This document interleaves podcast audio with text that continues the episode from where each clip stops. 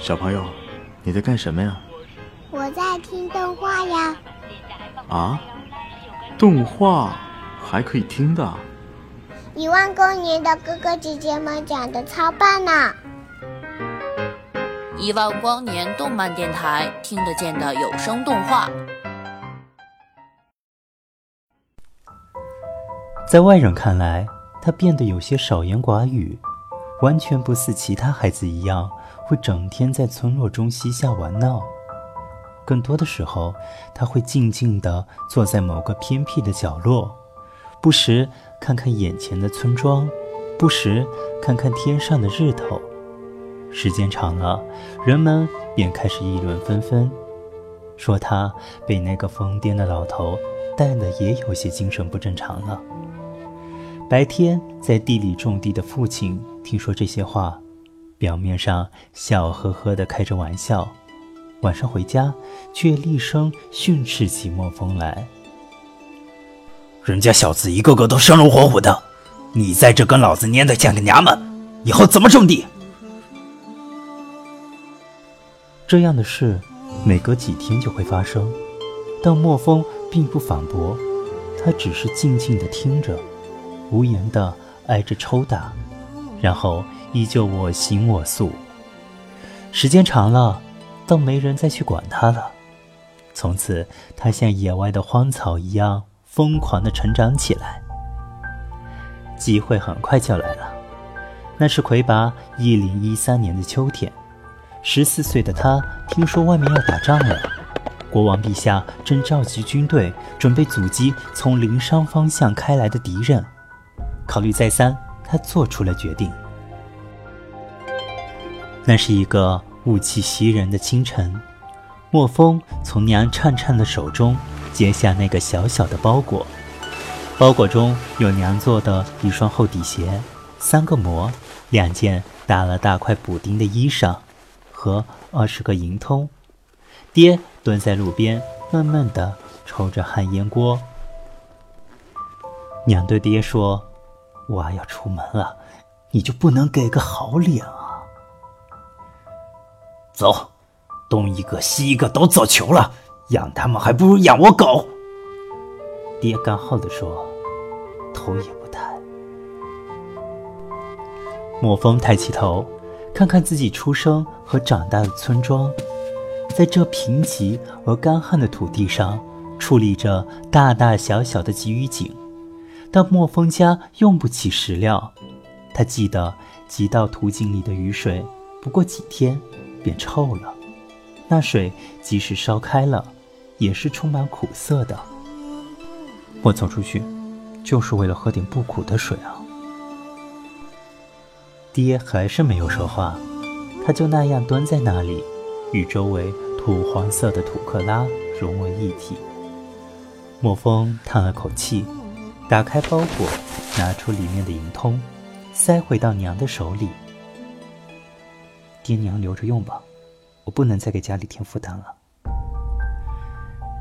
你连个正经的文药都没有，再没有钱，我会没事的，娘。莫风打断娘的话，走上前抱了母亲一下，又瞅了瞅路旁的爹，转头而去。一阵风吹起村口小路上的黄土，形成一片飞舞的沙尘。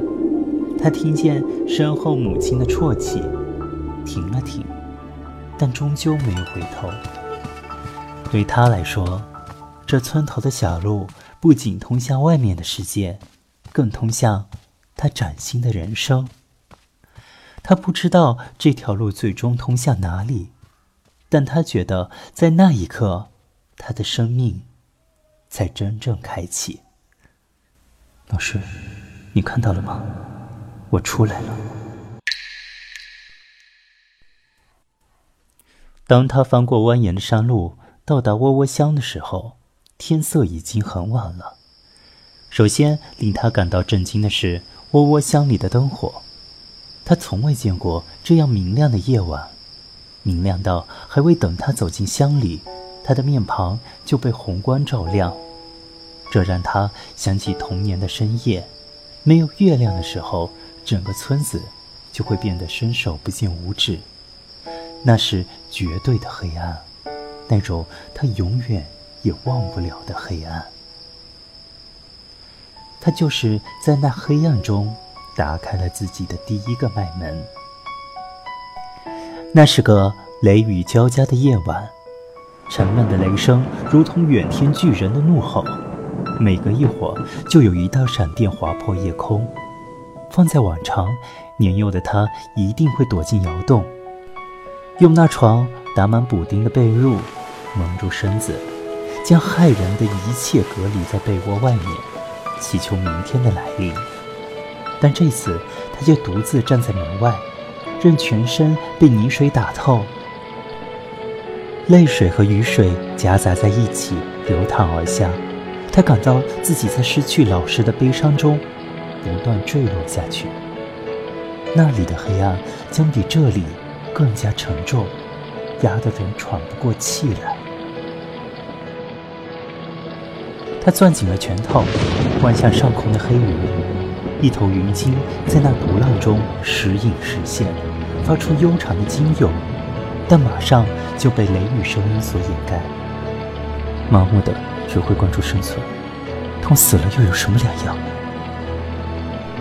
他的拳头攥得更紧了，一种燥热感涌上他的全身，使他产生了一种迫切的渴望，渴望把身上某种东西释放出去。一声惊雷在头顶炸响，他猛地用力，伴随着开脉门清脆的声响，一圈淡蓝色的脉波在他的胸前迸开，在黑暗中映出周围的景物。同时，一种贯通感从他的胸前晕开，让他的头脑一下子清醒过来。